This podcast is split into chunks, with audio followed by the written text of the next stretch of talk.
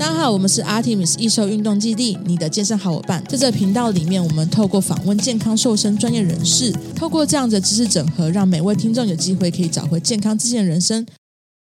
大家好，欢迎收听 Artemis 易瘦运动基地的 Podcast，我是 Podcast 主持人 Karen。那我们今天访问到一个大家相信在健身产业都非常熟悉的一个健身房的社群，叫练健康。没错，他的肥老板就是我们常常会在社群上面看到的一个就是吉祥物。那我们今天要访问他们总教练，他是一位叫郑宇少的物理治疗师。那他同同时也是教练身份，所以我们今天要访问他在就是各个不同角色之间，比如说他之前在诊疗所、健身房，然后又是可能有就是做呃专业球队协呃随队的物理治疗师。这这个不同角色在斜杠的能力是如何建立起来的？那在跟跨专业之间的合作啊，包含就是经营健身房这边要怎么去经营自己的就是专业，然后又觉得可以同时拥有就是趣味在，所以我们今天就要访问一下 Bob 怎么去让自己成为这样子很狂的斜杠人士。那大家好，我是 Bob，那叫宇少，我是练健康物理治疗师、练健康教练都好。那其实其实我本身当物理治疗师的经验，我目前今年几岁？哦，要三十了。那我大概就当了六七年的治，三年的治疗师，三年的教练，大概是可以这样子区分。那前面三年的话，其实我都是待在诊所里面工作。那那个时候，我觉得我蛮幸运的，因为我在诊所里面我是当主管。那当年的诊所的老板，他其实蛮想要开健身房的，所以就让我当主管，然后准备好。那一些资源，那想开健身房，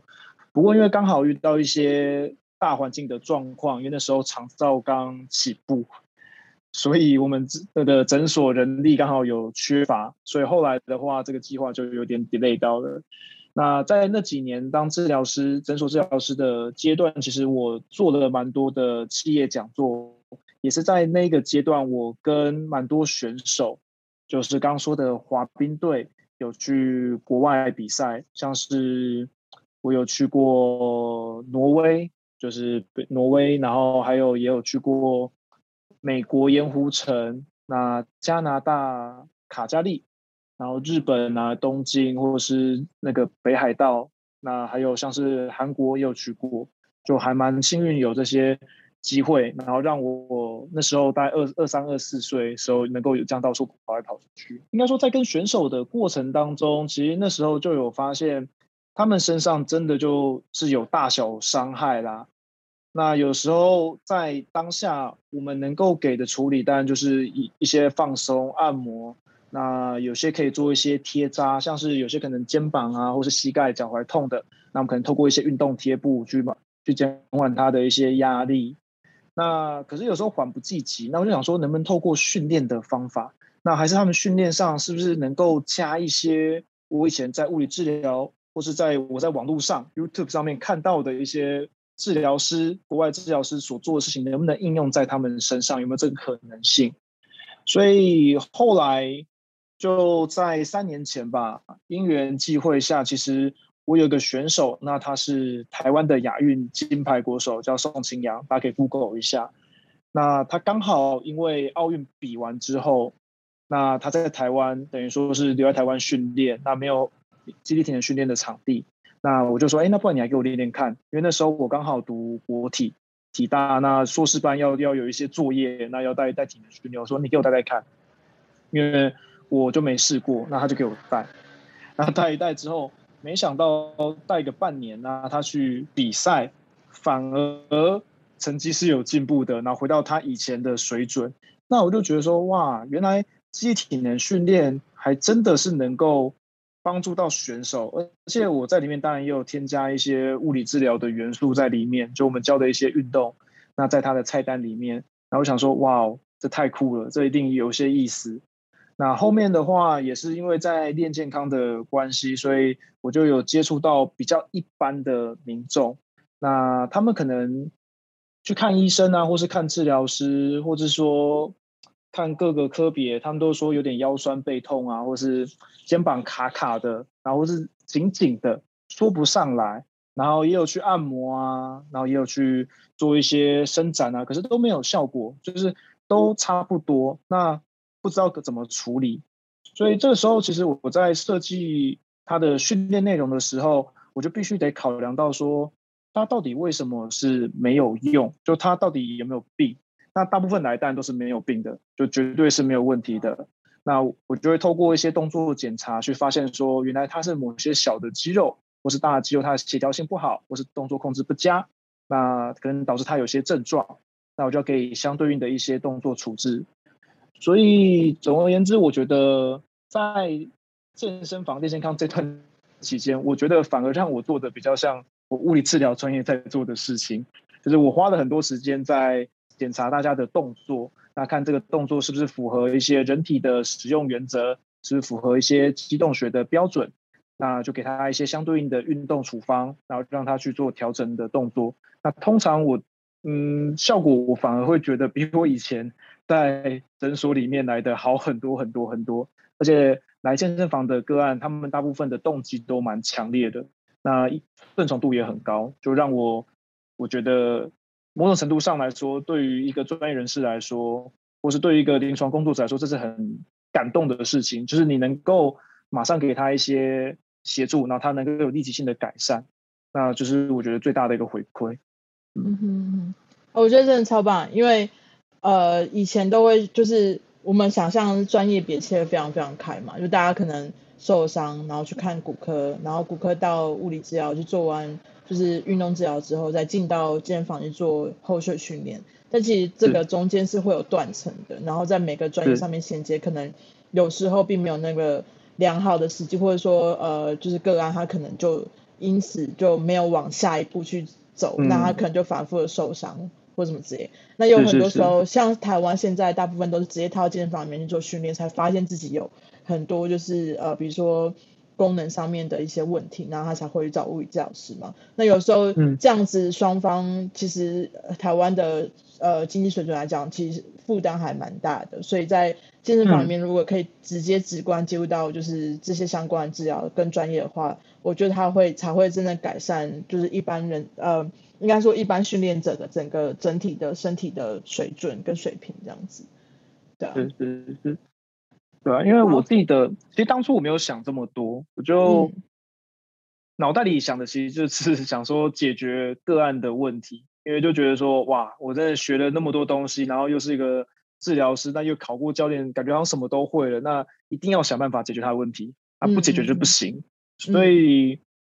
从这角度出发的时候，我发觉说，的确学校很多东西都有教，那我只是把它再翻出来看一下，怎么去排列组合应用啊。对，那但是前面真的花很多时间，就是我自己可能下班后啊，还要想一下，哎，刚刚那那个个案是不是哪些地方可以再处理得更好，或是我应该带哪些运动会比较好，还是我少评估到什么地方，那 miss 掉的，那就要赶快在下次当中去补齐，或是找到找出答案来。嗯嗯嗯，其实，在早期，呃，应该说在这几年，我们也看到很多不同的专业别，其实互相会。沾一下，沾一下各自的专业，比如说像呃教练，呃记忆体教练可能就会去接触到一些营养啊，或者是说物理治疗相关的，就是知识内容去融合在自己的专业别里面。那相对的，物理治疗师跟营养师其实也慢慢的开始很重视就是记忆体的这一块，所以也会开始去考教练证照。那呃我想要，因为像 Bob 你是自己去呃。因为个案的关系，所以你去研发，你去呃延续到这个想法，说，哎，我自己来去当教练，我去训练就是学生，去训练个案，搞不好就是会更有发挥这个效果。你觉得你那时候在，嗯、其实这就叫斜杠了吗？你自己觉得在这个斜杠的能力建立的时候，你是具备怎么样的想法？跟你怎么你怎么知道说这件事情是可行？因为我觉得有很多人是，嗯，他他只是因为遇到学生，他某一个学生他可能需要他去。碰一下，可是他并不是、嗯、呃像你这样子完全投入去做，把它成为自己的一个专业别。像你是比如说物理治疗是 slash 那个教练嘛，这样子。嗯，对对对。哇，这个大哉问，其实我觉得这可能要回到原本我们在讲第一题，就我自己本身的话，我是非常非常爱运动的一个人。就我真的就是觉得说，你当这个这个回到教练本质是你一定要蛮爱运动这件事情。所以我当初也真的没有想过要当教练。那一切的一切是就是因为我爱运动，后来然后大学就选了物理治疗系，因为我也不知道填什么系，因为只有物理治疗系跟什么运动医学跟、嗯、跟运动比较有关系，然后是三类组。因为我爸妈就是压着我是读三类组的 对，后来我就分数到了嘛，那就到物理治疗系。那物理治疗系在读的时候，其实读的时候很痛苦，因为那时候我们那年代没有教太多的运动，就是尽管我们说，呃，物理治疗我们的介入手段有运动治疗、有徒手治疗、有仪器治疗，可大部分在教你都是教你徒手跟仪器。那运动就是点到点到，或是有些可能脑脑神经受伤的，像中风啊、脊髓损伤的病人，我们会教他怎么去活动。可是真的完全没有讲到太多如何让选手回到场上，或是让一个人可能从术后，那他要回到球场该怎么做，真的没有。嗯、那我后来就就是因为我自己一直都有在训练，就是从大学开始我就有在做肌力训练。那只是练，可练练就发觉说，哎，身体有变好，可是有些地方还是怪怪的。那到我出来工作后，我又学了很多的物理治疗技能，那去把自己修好。修好之后，然后又我又发现说，哎，有一些在更难的一些肌力体能训练动作，像是举重啊，或是跳跃，我做的没有这么好。那我就花很多时间去研究说，那如何做得更好？那回过头来，我觉得。比较一直比较难的东西是，你要每天投入一点点的时间或是努力去想说，我要怎么把现阶段的问题处理好。因为我都是刚好碰到一个问题，我就想要把它处理好，那就是一直积累到现在。所以一直突然问我说，就是要怎么去，为什么会下这个决定？为什么会斜杠？我觉得。好像就是我自己喜欢做这件事情，那就冥冥当冥冥之中，我就慢慢的往这条路走。那我自己也觉得这条路是我很喜欢、很热爱做的事情。对，嗯嗯嗯，对啊。所以其实 像像你这样子，呃，比如说在健身房里面当物理教师跟教练的这个呃角色来讲，好了，你势必是要非常喜欢运动这一块。因为我有遇过物理教师，他其实是呃不喜欢在健身房里面运动的。他喜欢，啊、对对对对，所以这样的话就是你就像印证你刚刚讲的嘛，必须要自己非常喜欢这件事情，那你相信就是说、嗯、这件事情是可以协助你去改善，比如说原本你呃可以跟你原本的专业是可以结合的，所以他在套用在你的整个斜杠的上面能力来讲是比较合理。就像其实我们前面开头讲，你是把你你原本的专业别可以去做一个无应该算是。可以做很多不同专业的，就是延续，像你可以物理治疗、物理治疗兼健身教练，再兼什么什么什么什么之类的。对，是啊，是啊，应该说只要对人的产业或是跟动作有关系的，其实就是物理治疗师的核心技能都还蛮能有帮助的啦。那我觉得，当然最有帮助的，呃，学科里面当然就是以台湾翻译是机动学，那英文就是 kinesiology。嗯。那这边的话，就等于说它是很像。动作的解剖学或动作的生理学两个结合在一起，那他会明确的跟你讲说，就是现在的肌肉骨头在做什么事情，然后在哪个平面下，那就会让我非常非常的有画面。那这个培养的过程是漫漫长路，就是原本以前都看不懂，说，哎，为什么老师在说什么都不知道，说他走路歪了，骨盆歪了，膝盖怎么怪怪的，或是脚踝扭到怎么会影响到屁股？那原本看不懂的东西，都是在。读完这些书，然后重复的练习之后，就觉得哇，原来慢慢的很有画面说，说原来人的身体就是这样子啊，就他还他是真的可以像是有一个使用说明书一样，很很像是一个电脑，或是一个很聪明很聪明的电脑。那它是随时在变动，但它是有一些规则跟原则在的。那我们可以透过这些使用的规则原则，去找出一些解法或是一些 strategy。然后让个案的动作变好，进而让他生活的功能变变好。那我觉得这是还蛮有趣，一直让我觉得很有趣的地方。嗯嗯，其实就是围绕一个核心，然后很像树状图一样，或者说像电脑的网、嗯、呃线路图，它有五指无止境可以一直长，那你就长那个方向是往你自己想要前进的方向去建立你这个斜杠能力的时候，你你会发现它会比较有趣。所以我下一题就想问你，怎么样让自己的这个专业可以有趣又不失专业？呃，我我我会觉得好像延续到上一个答案是，可能真的要每天做一些小事情，那。例如以我的习惯来说啦，我的习惯来说的话，在最早的时候是每天就做一些运动，尽管我可能没有那么爱做。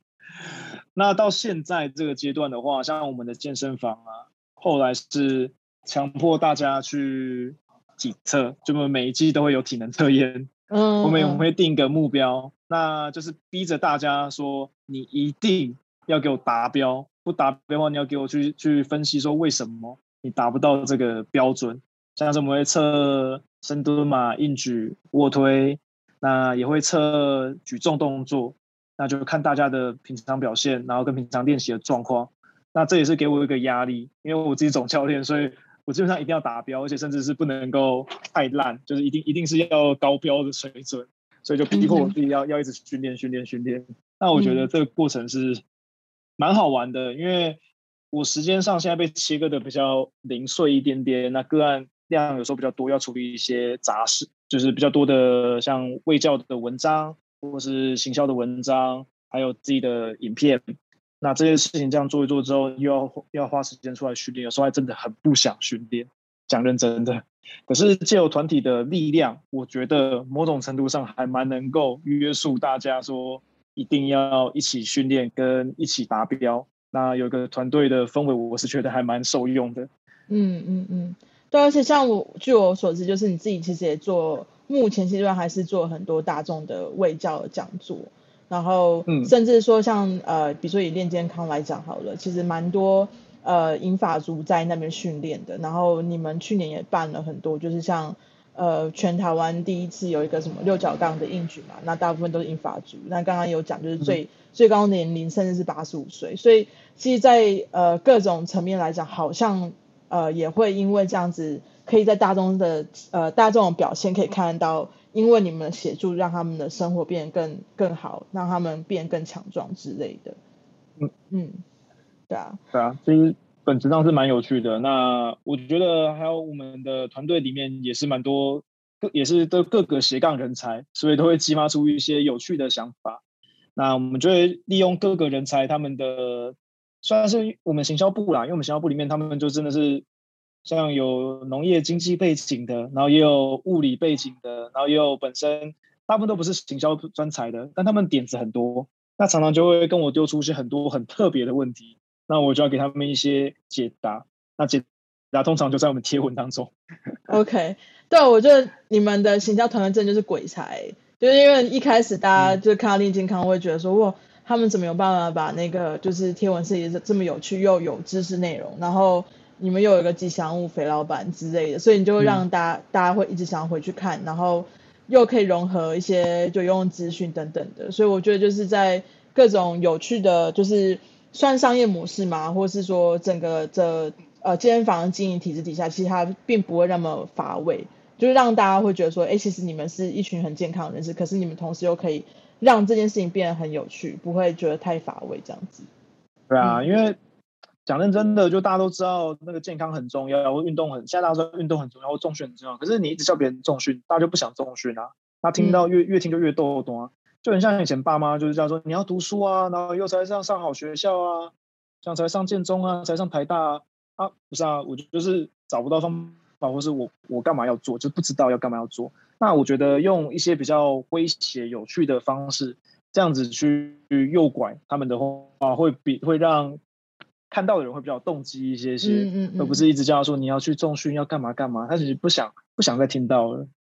对，因为我在那天看了蛮多英法族的，他当初是怎么样去开发到这一块的，就是客群跟市场。哇，这一块其实我们是一直都在主打，可是当初最早真的就是从自己身边家人做起，然后最早最早的时候，是我们老板就真的带着他的爸爸跟他姑姑还有妈妈，就是一起来的，因为他爸妈姑姑都有一些一些慢性病嘛，那就想说。还是要带他们做训练。那后来的话，也是我我自己会带我妈妈做一些训练。那渐渐的就吸引到一些不同的族，就是他们不同的族群，还有他们朋友跟家人也会跟着过来。那我们也在这个训练的过程当中，就用我们自己的摄影设备啊、手机啊，或是说就是请摄影师来去做来去做摄影，那去做一个记录，那就最后制成影片这样子。嗯哼哼，有声音吗？超赞的。因为像那个呃，如果大家有 follow 练健康，应该看到就是上上个礼拜吧，SBD 办的英法组的，就是呃三项比赛，然后有练健康的一位 TT，TT 的妈妈是有气切，就是有做过癌症治疗的气切，所以她还是去做这个比赛，嗯、然后就就我们对这个印象很深刻，而且在呃比赛之前，其实在呃这个 TT 的妈妈其实有我们有看到很多她在。从呃术后做整个呃复就是伤后的一个复原的训练，然后那个影片真的就很感人，我都还贴给我爸妈看，就说你看他都已经这样，然后还是可以很努力的训练，想找回健康等等的，所以就还蛮励志的，对啊，嗯嗯嗯嗯，对啊，呃，当然当然就是我觉得必须凭良心讲，在座各位如果是自己家人还没有成功的话，还是要继续努力啦，因为平均来说，我们发现。说服自己家人、长辈或是朋友身边的那种七十六十加以上的长辈们，大概都要一年以上。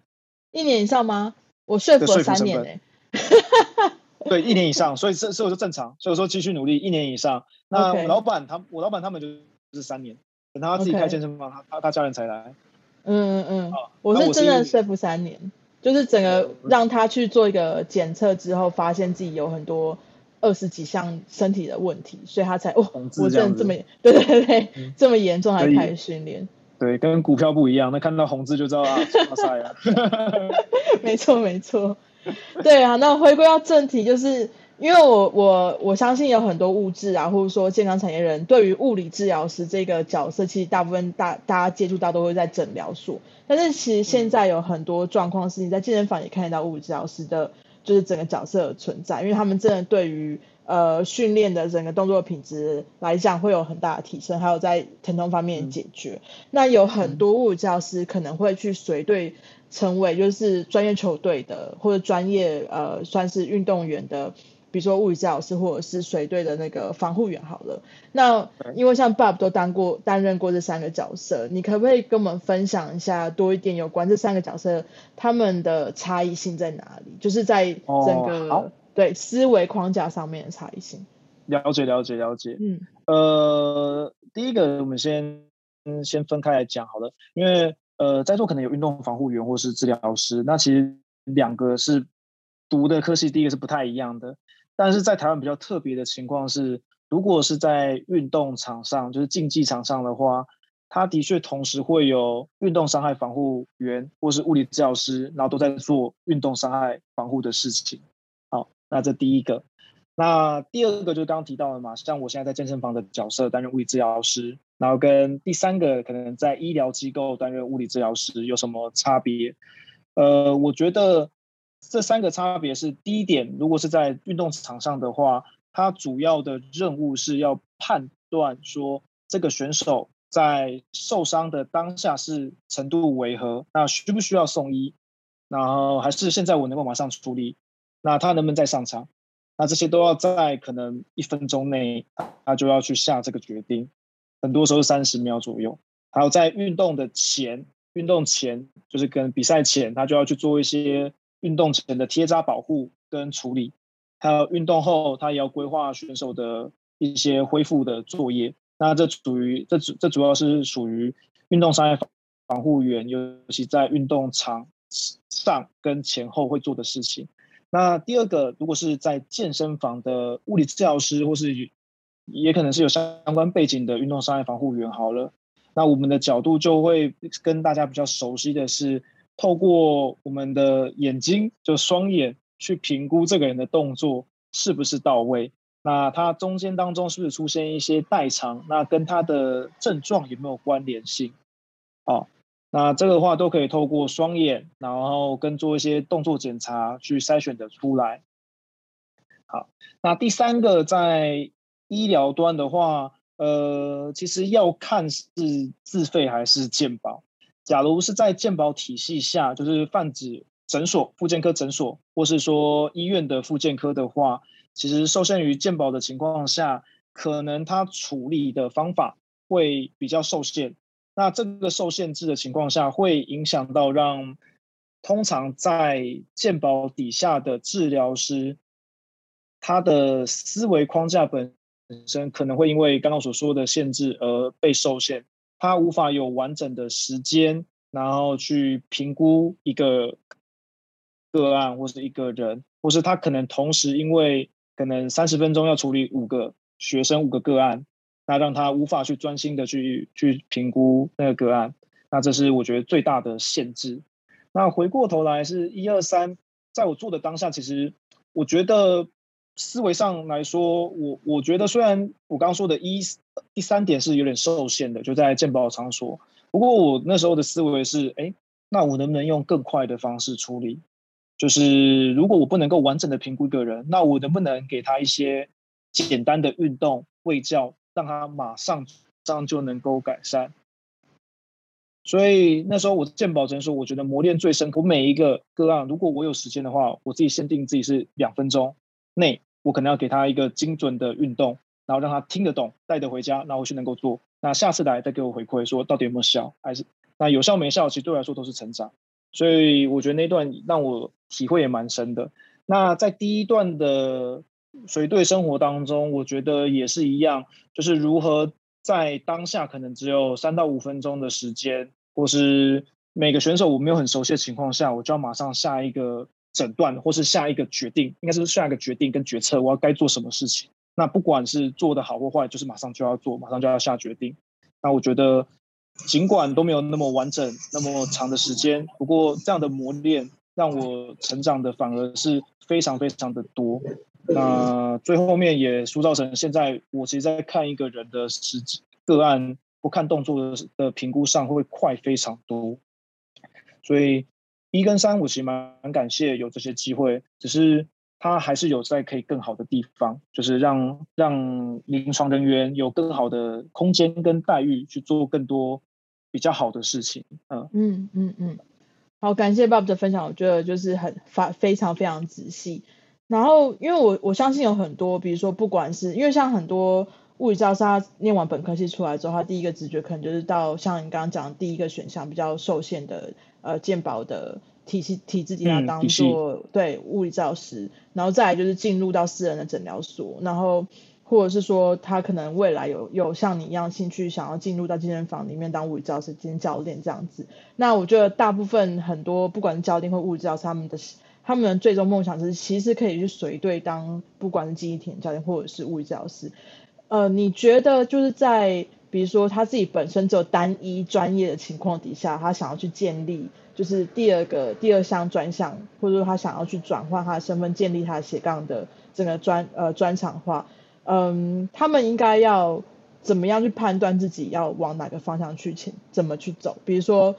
呃，像如果是物理教师要当教练好了，他可能要多接触一些机动学啊，或者是跟训练相训练相关的，就是就是科系等等的，就是。如果是这样，oh, okay. 对，嗯嗯，了解。那我们先回答回答刚刚最近的问题，就是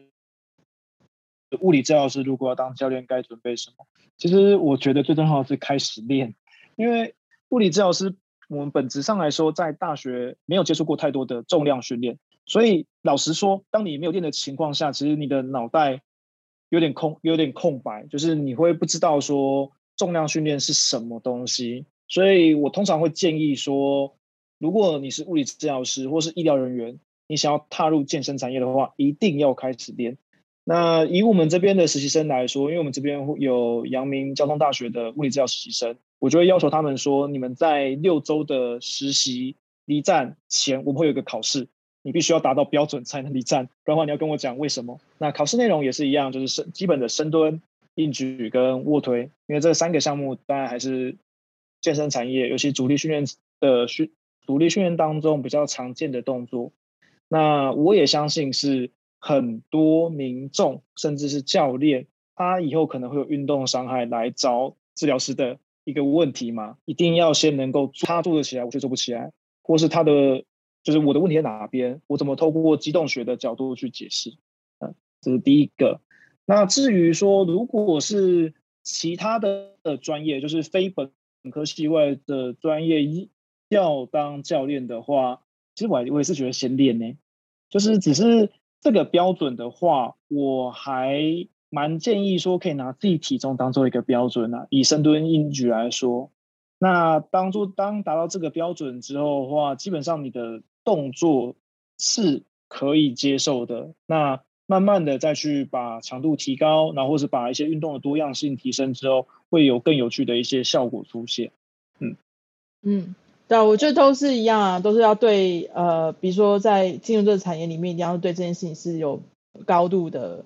呃兴趣跟自我要求。对对，没错没错。嗯，因为你想要成为呃这产业专业人士一份子的时候，必须要要求自己可以达到一定的水准，你才有办法有这个影响力去。把这个这个专业提供给对方，要不然的话就会很虚这样子。我讲一下我自己哈，我我自己本身以前在网络科技业，我是在科技业，然后然后就是我比 Bob 大很多，就是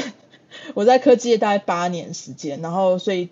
转转行到这个健身产业里面来，嗯、今年才是第二年时间，然后所以一开始都是在做 Podcast，就健身 Podcast，今年才加入。就是一休运动基地这边担任，就是在基地里面担任一些就是行销啊，然后也有教一些线上课程啊，然后有帮一休做一些就是运动相关的内容这样子。所以就是我的我的斜杠就是从一个非常跟健身完全无相关的产业，然后转就大转职到这里面来。那我跟刚刚 Bob 的、嗯、呃经历，就是应该说他讲的想法是一样的。为什么可以做斜杠？是因为我真的很爱。运就是后来爱上运动健身，也是透过健身获得也很就是健康瘦下来这样。那所以自己也觉得说，哎，其实可以透过健身可以呃获得自己的健康。我想要把这个 idea 传递到更多人的身上，所以我希望可以透过比如说 podcast 的方式，让更多人知道说，其实运动可以让你重新获得健康，即便你今天是糖尿病，你都可以可能可以逆转这样子。所以这个才是为什么我会有办法这个持续的动力一直在做这件事情。那我相信大家一定就是某个层面来讲，不管你今天是在产业里面或者产业外面，一定是呃有一个斜杠想法，或者说你现在现在是已经是在产业里面在斜杠斜杠赢的人，正在斜杠的人。我我觉得我可以分享一些小东西，就是我一开始其实在进在工当教练的时候，其实蛮怕的，我自己很怕是觉得说自己不够专业，但其实我觉得大家要要要要先。克服不专业这个心理障碍的前提是你可能可以先设定一样设去设定一个流程啊。那我们我后来就是自己设定一个既定的流程之后，那我从既定安排的热身，然后跟训练，然后跟卫教的流程当中去慢慢的修正成现在的模板。那我就觉得心理上是比较安心，因为我可以从每次的教学课程当中去反省说哪里做不好。所以如果要转职当教练的话，你可能可以先做一点 SOP，或是说你可以先试教看看。嗯，因为在我当教练前，我是试教蛮多人的，就把蛮多人当白老鼠，那认就认真教，那就中中间当中去找出问题，然后去修正自己的讲法。嗯，嗯对啊，我觉得我觉得其实嗯，现在蛮多产业专业人士还蛮害怕，就是踩到对方专业这件事情，然后所以。也也，Bob 也可以跟我们多分享一点，就是怎么样，嗯、呃，是用就是这样，不要去避免踩到雷，对对对，对对 对，了解了解了解。嗯、好，其实治疗师的雷就是你不要不要再说你在做物理治疗，或是不要再随便说你在放松哪一块肌肉。那这通常治疗师就是一定会去追问你说啊，你为什么要放这条肌肉？啊，你干嘛做这件事情？你你一直你当你听到这些的时候，你其实。有时候因为不是你的核心知识不是这一块领域的，所以你会第一个会吓到，会不知道会干什么。他会跟我问这一个，那你就不知道怎么回答。所以我觉得比较好的做法说，哦，我就是在作为我的设设计，就是 general 的去做放松的技术。那这些放松技术的话，源自于哪哪一些来源？那就按照你原本所学的去讲就好了。千万不要去说，就是你放松什么什么东西，然后是为了什么。那这可能就会踩到治物理治疗师的雷啦。嗯嗯嗯，然后也不要说你在做治疗哦。那在医生的雷的话，通常也是就是你你你直接讲说，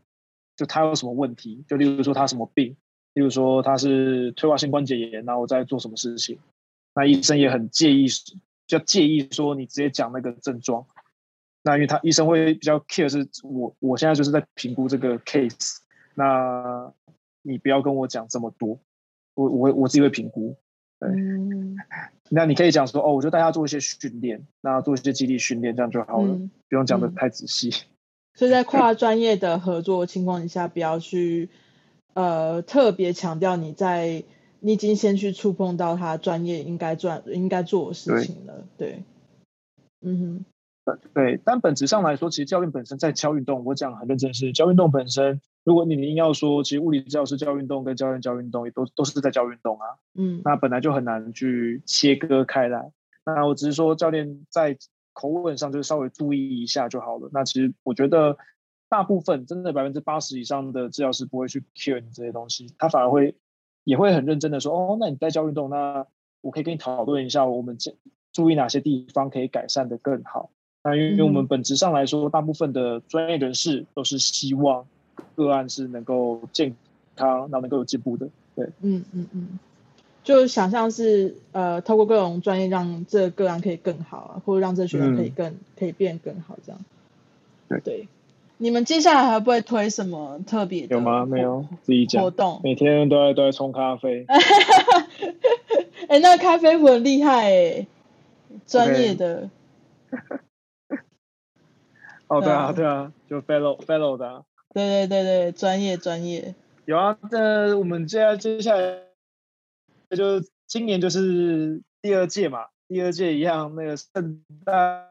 圣诞老人应举大赛，那预计是十月十七号，那在哦，那快到了，一样就是最近会开放报名，对啊，快到了、啊，这、okay, 三个月.好，那这次一样有从有从放年到到老人家都。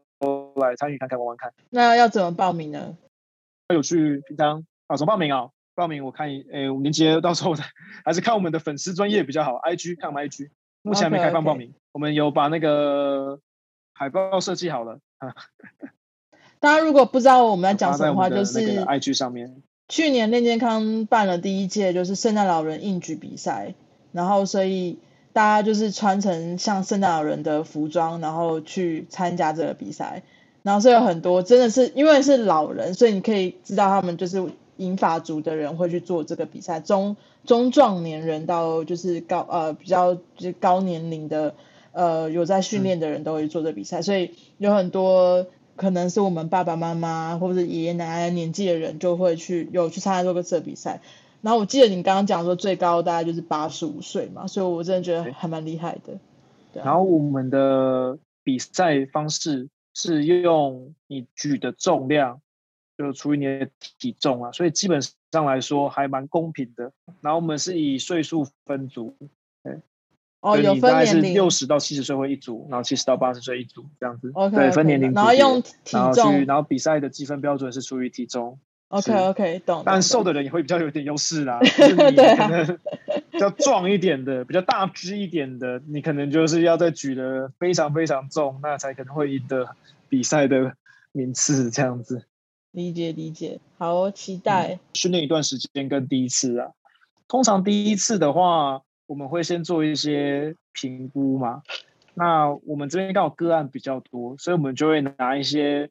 比较看起来惨烈的个案，然后进步的画面给他们看，说他们其实可以走到这一步。那我觉得人这个动物蛮特别的，就是他很很需要看到同才，就是类似的同温层进步改变的画面。没比较没伤害。对对对，像我我印象很深刻的是我妈妈在健身工厂哦，她就在那边做器材，那刚好有一个啊那个业务带着他的另外一个阿姨来参观。那就在那边介绍器材，那他那个器材刚好就是差三格而已，然后在做训练。做一做的时候，我妈妈在旁边就突然很北然的跟跟那个跟他们两个说：“这一个器材我做六格。”然后那个阿姨直接压起来说：“我要七格。”当当下就做给就做做给他们看，说七格我可以做到。所以我觉得我觉得是这样子的，就是必须要给他们做。对，要有一些游戏跟竞争性在。那老人很爱面子啊，那比较难的就是老男人会比较难一点，他会比较稍微硬一点点哦、嗯。不过他爱上之后他会屌嘞，因为像我们老板的爸爸就是自己训练也训练个一两年，那我们蛮多也是那种阿伯啊，他自己练练会不会练上瘾，他自己会自己跑来练，比那个那阿姨还认真很多。嗯，哎，我爸现在也是，我爸现在也是，他开始慢慢上重量上去之后，他就开始在。就是在家里面跟我妈炫耀说，哎、欸，他今天做什么动作，然后就开始模拟他在训练的时候那个动作之类的，就会，嗯，就开始出现一些成就感吧。就他可能这身这辈子可能只有在其他的地方有获得，然后在老了之后，慢慢的这些成就感不见之后，透过健身又重新获得一些成就感，然后就开始又、嗯、又就是又回来了这样子。对啊，我觉得老人因为他。的自主意识真的又比较高一点，就是所以你真的用用想，就是边想他边边边去循循善诱啦。那我觉得进步上面比较缓慢的话，可以有几个方式，就是你在挑选动作上可以挑选动作动作的模式比较相近的，然后从比较简单的动作模式上面加重，然后让他得到成就感，因为加重是一个蛮直觉的方式。那例如说以蹲来说，深杠铃深蹲是比较难的嘛？就对老人来说可能比较难。有些老人，那你可以用向上蹲，或是用半程的蹲，四分之一蹲也好，但他都不知道，他只知道是蹲，那只要加重就好了。那你就讲相近的动作模式上，让重量加重，那他的成就感其实会比较高一些些。只是回过头来，我们也是要去训练深蹲这动作啦，就是交叉交叉训练，他让他有大重量来得到成就感。嗯嗯嗯，那还有一个方式啊，再来就是说，其实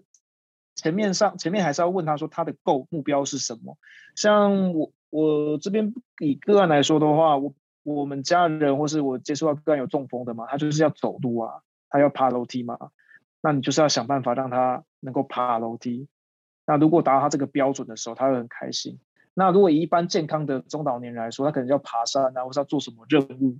之类的，你就要想尽办法让他达成这个任务。例如说，他带孙子去逛、去跑，陪陪孙子跑步好了。他但跑步会痛，那我们就要透过训练的方式，循循渐循序渐进，让他能够到跑这个阶段。那可能就要让他带一些分腿蹲啊，然后做跑步的一些热身动作拆解啊，然后让他能够有这个能力，找回这个能力。那他就会很感谢你。也会看到自己的进，也真的能够看到自己的进步。对啊，我觉得像年长者比较都真的比较没有耐心一点，有时候他们可能你要花了呃大半辈子的时间没有在运动，让记忆力退化的那样，然后要瞬间可以照刚播，那个根本就很难。所以我觉得要有方法，就像你刚刚讲的，诱导他们，就让他们有慢慢有有些成就感，才能让他们坚持下去。嗯、对啊。感谢 Bob 今天跟我们的分享，然后大家记得去就是关注他的 IG，然后也可以，有爸妈真的需要训练的话，也可以送去他们那边，然后也可以去比一下那个圣诞老人的应举比赛。好，谢谢大家。我这样会结尾很突然吗？我其实每次、啊啊、我超不会结尾，收的很奇怪。我我也觉得有点。难，这这对我来说，有时候在自己的直播上也很难。对，超难。或者是多做，我每次 podcast 都是哦，好，谢谢大家，拜拜，晚安。